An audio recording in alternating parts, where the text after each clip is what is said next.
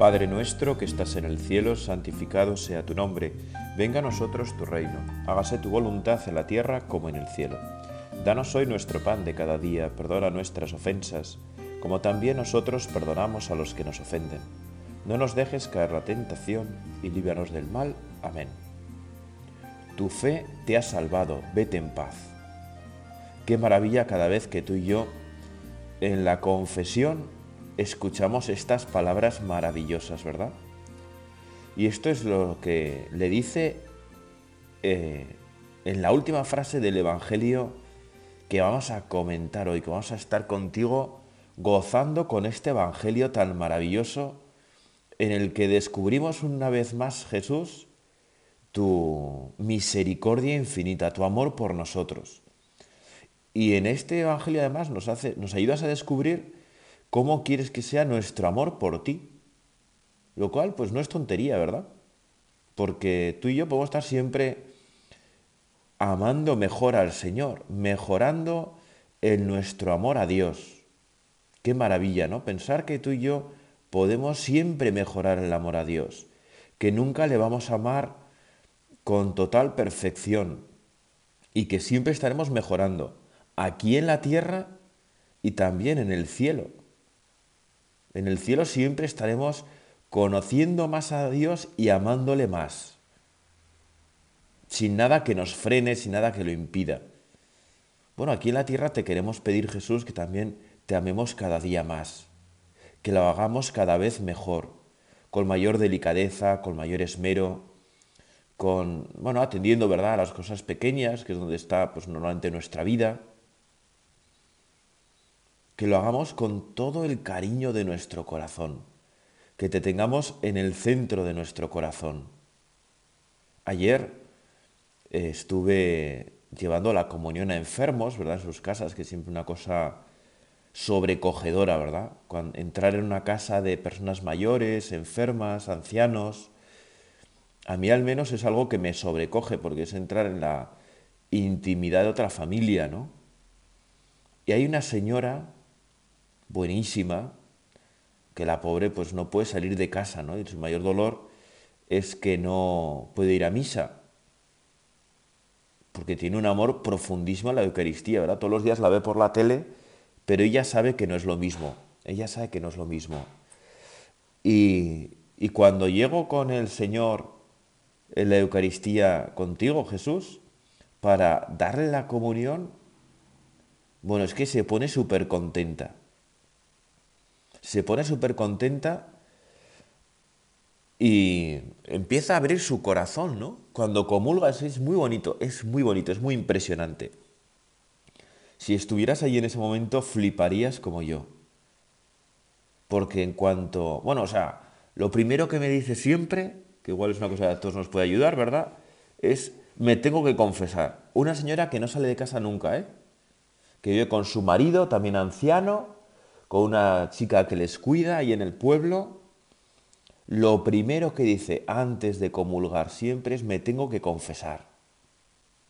Qué amor a Jesús Eucaristía, qué sentido del pecado, de, de, la delicadeza con el Señor, que quiere recibirle lo mejor posible para que tú, Señor, hagas grandes obras en ella. Vamos a aprovechar, ¿verdad?, a rezar por esta señora y por tantos otros ancianos que viven en sus casas sin salir, también podemos pedir en este rato de oración por todos aquellos que nunca piden la comunión, bueno, pues para que se den cuenta de lo que se están perdiendo, ¿verdad? Bueno, pues esta señora, en cuanto comulga, bueno, ya cuando se confiesa es un gozo enorme en su corazón, pero cuando comulga empieza a hacer oración en voz alta, lo cual es absolutamente impresionante, ¿no? Yo me quedo ahí sobrecogido porque empieza a decir con muchísimo cariño, Jesús, cuánto te quiero, cuánto te quiero, gracias, gracias, gracias, gracias. y no es capaz de salir de ahí, ¿no? Y con, una, con unos ojos, con una... Es que se le transforma la cara.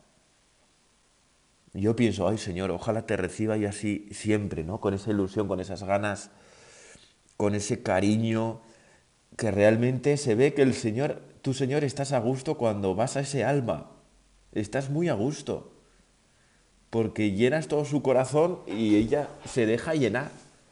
Jesús, que también nosotros nos dejemos llenar por ti. Que busquemos, que nuestro deseo más grande sea que tú llenes nuestro corazón. Que tú llenes nuestro corazón. Bueno, el Evangelio que, estamos comentando, o que vamos a comentar, mejor dicho, eh, nos encontramos dos actitudes bien distintas, ¿verdad? La de una mujer pecadora y la de un fariseo. Y el medio Jesús, ¿no? Un fariseo le rogaba que fuera a comer con él, y entrando en casa del fariseo se recostó a la mesa. En esto una mujer que había en la ciudad, una pecadora, al enterarse de que estaba comiendo en casa del fariseo, vino trayendo un frasco de alabastro lleno de perfume, y colocándose detrás junto a sus pies lloraba. Se puso a regarle los pies con las lágrimas, se los enjugaba con los cabellos de su cabeza, los cubría de besos y se los ungía con el perfume. Al ver esto, el fariseo que le había invitado se dijo, si éste fuera profeta, sabría quién y qué clase de mujer es la que está tocando, pues es una pecadora. Jesús respondió y le dijo, Simón, tengo algo que decirte. Él contestó, dímelo, maestro. Un prestamista tenía dos deudores. Uno le debía quinientos denarios y el otro cincuenta. Como no tenían con qué pagar, los perdonó a los dos. ¿Cuál de ellos le mostrará más amor? Respondió Simón y dijo, Supongo que aquel a quien le perdonó más. Y él le dijo, Has juzgado rectamente. Y volviéndose a la mujer, dijo a Simón, ¿ves a esta mujer? He entrado en tu casa y no me has dado agua para los pies. Ella en cambio me ha regado los pies con sus lágrimas y me los ha enjugado con sus cabellos. Tú no me diste el beso de la paz. Ella en cambio desde que entré no ha dejado de besarme los pies. Tú no me ungiste la cabeza con ungüento. Ella en cambio me ha ungido los pies con perfume. Por eso te digo, sus muchos pecados han quedado perdonados, porque ha amado mucho, pero al que poco se le perdona, ama poco. Y a ella le dijo, han quedado perdonados tus pecados. Los demás convidados empezaron a decir entre ellos, ¿quién es este que hasta perdona pecados? Pero él dijo a la mujer, tu fe te ha salvado, vete en paz. Qué gozo, ¿eh? Como si presente me hallase, ¿no? Que decía San Ignacio de Loyola. Qué fácil es colocarse en esta escena en lugar de esta mujer, ¿verdad? Tú y yo que somos pecadores, tú y yo que tantas veces hemos pecado, hemos fallado a Dios, no hemos cumplido nuestros propósitos, hemos hecho aquello que disgusta a Dios, que destroza nuestro corazón, nuestra alma, el alma de los demás.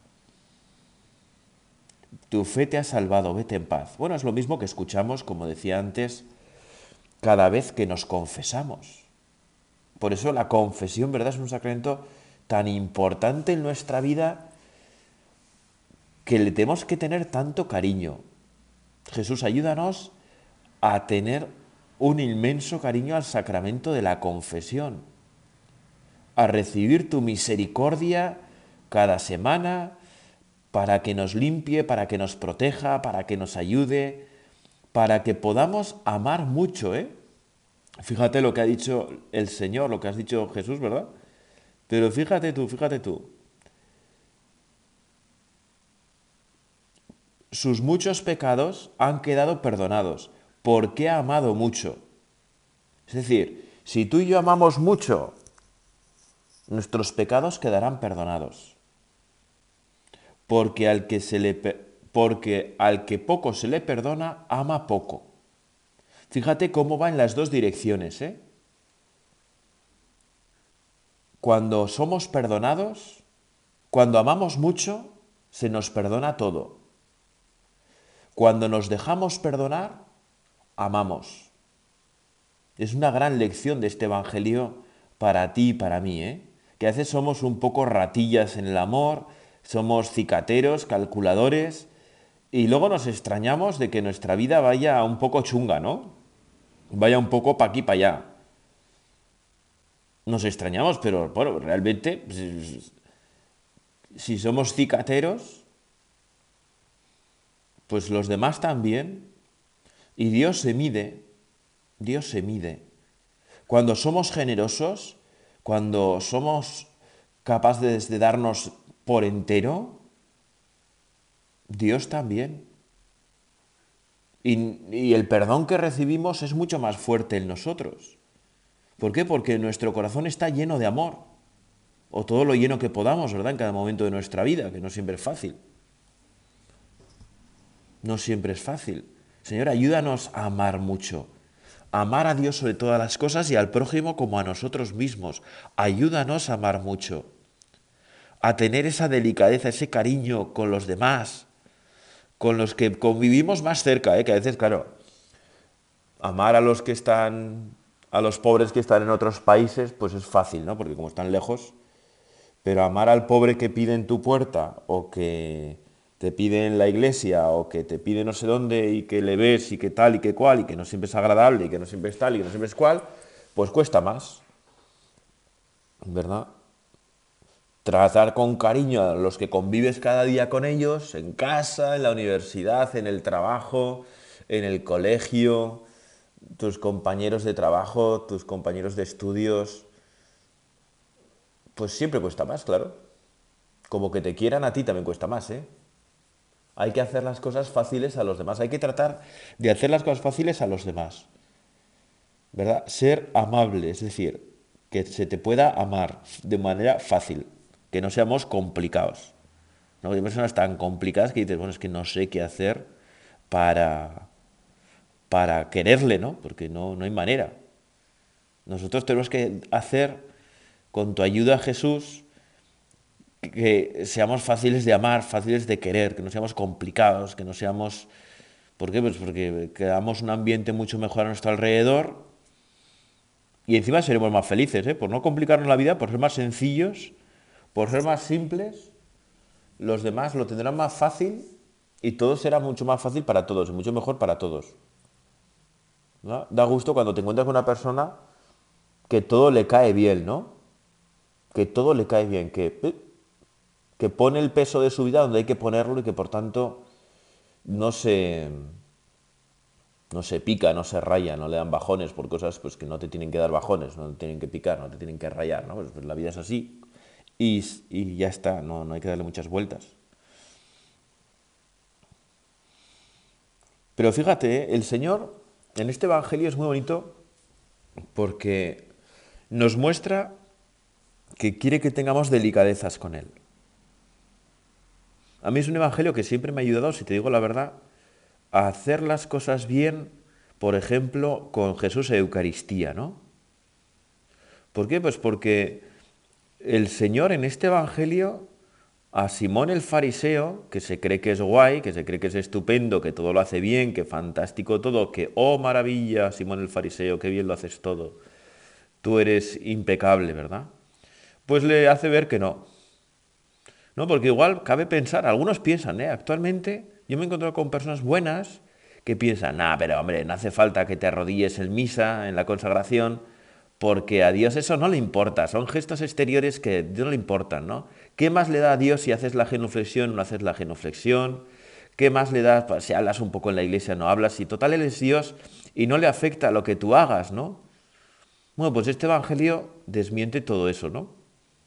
Pues claro, Jesucristo, tu Señor, tienes un corazón humano, eso es lo, eso es lo que hemos celebrado en Navidad, ¿no? Tienes un corazón humano y sientes con un corazón humano. Es algo impresionante. Es algo impresionante. Y entonces a Simón el fariseo, tú Jesús le reprochas todos los gestos que, son de, que eran de hospitalidad cotidiana en, en el antiguo Israel y que el fariseo no ha hecho nada. Y tú, Jesús, claro, lo has echado de menos, ¿verdad? Y sin embargo, esa mujer pecadora que, pues eso, pecadora, ¿no? Una pecadora pública, pues condenada por todos, ¿no? Bueno, por todos menos por ti. Tiene unas muestras de delicadeza que no son solamente lo que tenía que haber hecho Simón el Fariseo, sino que lo exceden totalmente, ¿no? Unas muestras de ultra delicadeza, ultra cariño. ¿Y cómo eh, Jesús tú les vas diciendo Oye, Simón, mira, eh, tú que estás pensando que eres tan guay, que lo haces todo tan bien y que yo no me entero de nada, ven aquí, que tengo algo que decirte, ¿verdad? Tengo algo que decirte. Mira, eh, esta mujer ha, entrado en tu casa y no me has dado agua para los pies. ¿no? Que era la costumbre en Israel, pues en cuanto uno entraba en una casa ajena, pues le daba agua para los pies, ¿verdad? Y un esclavo les secaba. ¿Por qué? Pues porque como iban con sandalias y tal, pues para refrescarse y para y para limpiarse un poco y bueno, pues Jesús, perdón, Simón el fariseo no había tenido ese gesto de delicadeza con Jesús y Jesús tú lo echas de menos. Sin embargo, esa mujer a la que tú llamas pecadora y que desprecias, me ha regado los pies con sus lágrimas y me los ha enjugado con sus cabellos. Yo en este gesto siempre he pensado, ¿verdad? Algo tan sencillo como es hacer la genuflexión cuando entramos en la iglesia, ¿no? Que es un gesto impresionante, ¿eh? Porque es echar la rodilla derecha al suelo delante del sagrario o cada vez que se pasa por delante del sagrario reconociendo con un gesto de amor y de adoración que ahí está Jesús y Eucaristía realmente presente. Y seguramente el Señor, ante tantísimas personas que no hacen ni siquiera un gesto, no digamos ya la genuflexión, pues lo echará de menos, ¿eh? Y sin embargo, cuando tú y yo hacemos una genuflexión bien hecha, pausada, sin prisas, pues el Señor diga, mira, aquí viene un pecador que me quiere, aquí viene un pecador que me llama, ay, qué alegría que está aquí fulano, mengano, menganita, que viene a saludarme con todo su cariño y que no se le pasan las cosas por alto. Viene, está a lo que tiene que estar, me saluda lo primero. Yo recuerdo una vez, ¿verdad?, en el seminario, que hicimos un viaje, no me acuerdo a qué catedral o a qué iglesia muy grande, y venía en esa ocasión el rector del seminario. Y la verdad es que era, no me acuerdo ni dónde era, solo me acuerdo que era un lugar impresionante, pero que también el sagrario estaba en una capillita por ahí escondido y que era difícil de encontrar. Y el rector del seminario, que ya era un hombre mayor de unos casi 80 años, no menos, bueno, setenta y tantos, eh, pues fue rápidamente a, a buscar el sagrario, ¿no? Fue rápidamente a buscar el sagrario. Dijo, qué bonito, qué bonito, qué bonito, ¿dónde está Jesús en el sagrario? Vamos a saludarlo primero y luego ya nos entretendremos con las piedras.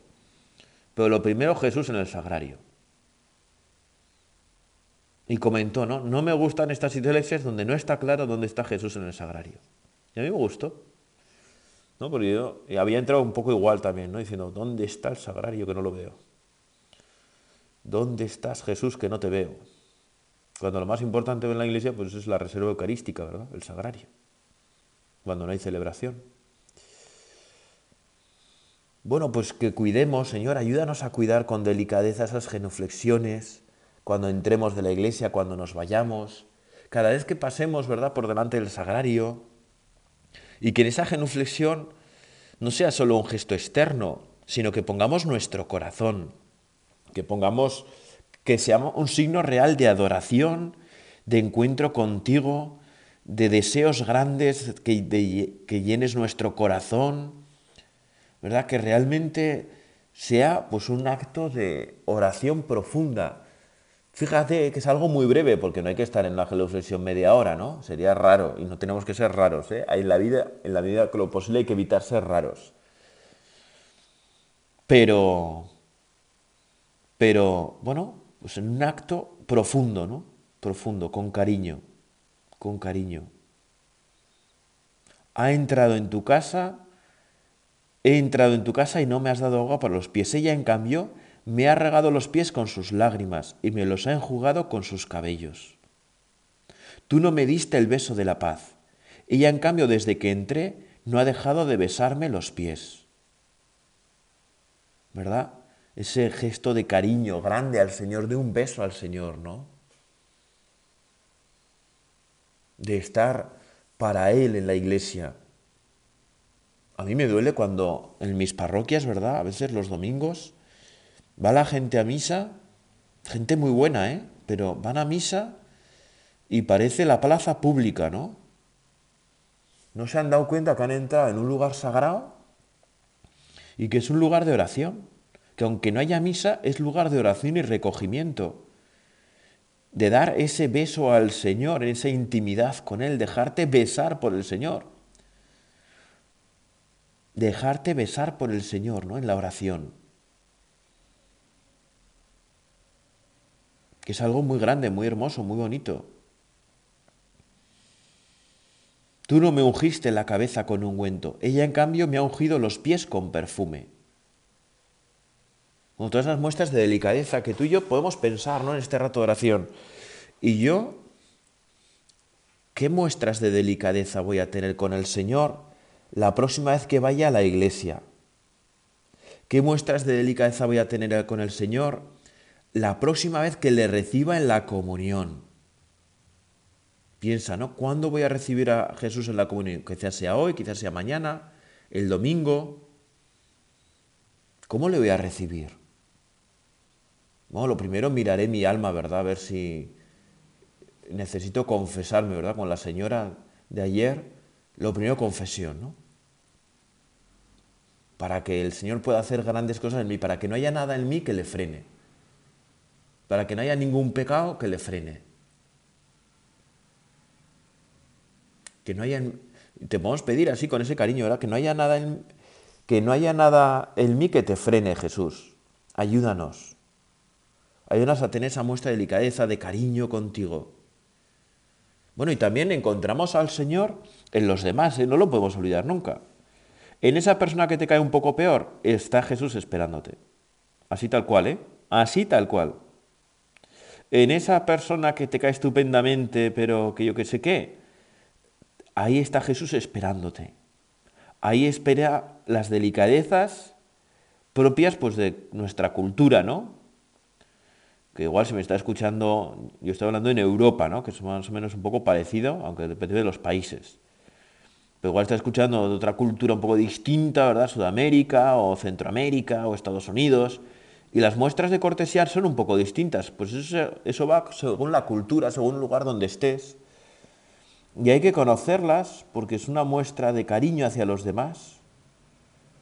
Y con ese cariño hacia los demás estamos tratando bien al Señor.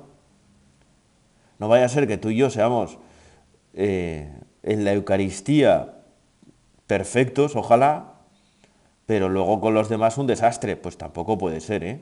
Tampoco puede ser. No puede ser eso tenemos que tratar de ser con todos ahí, con la presencia de Jesús en todos, cariñosos. Lo que hicisteis con uno de estos, mis pequeños hermanos, ¿verdad? Lo hicisteis conmigo. Con tus padres. ¿Cómo eres con tus padres? ¿Cómo eres con tus hijos? Con tus hermanos, con tus amigos, con tus, con tus colegas, con lo que sé, ¿no? Con todo el que esté por ahí en tu vida. ¿Qué delicadeza muestras? ¿Qué cariño muestras? Pues es el cariño, el cariño que le muestras al Señor. Y recuerda, ¿eh? Recuerda lo que nos ha dicho Jesús, lo que nos ha dicho Jesús hoy. Ha amado mucho, sus muchos pecados han quedado perdonados, porque ha amado mucho. ¿Tú quieres que tus muchos pecados queden perdonados? Ama mucho, ama mucho a Dios y al prójimo. Y también a ti mismo, claro, no seamos un desastre con nosotros mismos. ¿Verdad? Tratemos de vivir las cosas con puntualidad, eh, la pureza, eh, el orden en nuestro trabajo, en nuestros estudios, en, lo que tenemos que hacer, ¿verdad? El amor a nosotros mismos tan importante para poder amar bien al prójimo y a Dios. Sus muchos pecados han quedado perdonados porque ha amado mucho. Jesús, ayúdanos a amar mucho. Ayúdanos a amar mucho, a amar con todo nuestro corazón, a purificar nuestro corazón de todo lo malo para que pueda amar cada día más. Queremos amar como tú. Hay una ejaculatoria muy bonita al Sagrado Corazón de Jesús, que yo le tengo mucha devoción, que dice, Jesús manso y humilde de corazón, haz nuestro corazón semejante al tuyo. Que es una pasada esa ejaculatoria, ¿eh? Haz mi corazón semejante al tuyo. Le podemos repetir a lo largo del día de hoy. Haz mi corazón semejante al tuyo. ¿Te imaginas poder amar nosotros con el amor de Cristo? Con el amor del corazón de Jesús que llega hasta el extremo, hasta dar la vida. También tú y yo tenemos que dar la vida cada día por los demás. Sin freno, sin freno. Sus muchos pecados han quedado perdonados porque ha amado mucho. Ayúdanos a amar como tú, para que todo se nos perdone siempre. Para que todo se nos perdone siempre. Al que poco se le perdona, ama poco. ¿Cuál es el camino para amar mucho? Que se nos perdone que se nos perdone con frecuencia. Por eso, perdona que insista, ¿eh? yo insisto un montón porque me parece súper importante. Hay que confesarse. Recuerdo una vez, eh, quizá incluso el protagonista de esta anécdota esté escuchando esta meditación, porque es uno de los curas que graban estas meditaciones. Fuimos a la JMJ Colonia y en la despedida de uno de los sitios había un obispo búlgaro que se quería despedir de nosotros en búlgaro, claro, no entendíamos nada de búlgaro.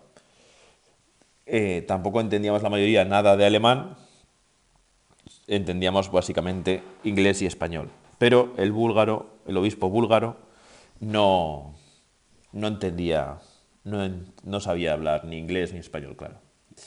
Y entonces, bueno, aquel obispo búlgaro empezó a dar un, speech larguísimo y había una chica que sabía búlgaro y alemán, entonces traducía del búlgaro al alemán. El speech de la chica era notablemente más corto. Y luego había otra chica que traducía del alemán al español.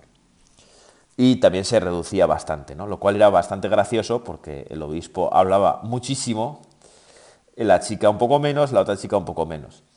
Pero en una de esas ocasiones eh, la segunda chica, la que traducía del alemán al español, pues se quedó bloqueada, ¿no? Entre risas, tal, nervios, tal, cual, se quedó bloqueada. Entonces, el obispo había dado un speech bastante largo, la chica que traducía el alemán, pues eh, bastante largo también, y entonces eh, este cura, que sabe alemán y español, pues estaba un poco, creo, distraído, y cuando la segunda chica se quedó atascada, le dijimos, que tú sabes los dos qué ha dicho. Se volvió y dijo, hay que confesarse. Tres palabras, ¿no? Hay que confesarse. Claro, de un speech de cinco minutos a tres reducido a tres palabras fue bastante gracioso, ¿no? Hay que confesarse con la conciencia clara de que los jóvenes que habían ido a esa, que habíamos ido realmente a esa peregrinación, nos teníamos que confesar para que el Señor hiciera obras grandes en nosotros.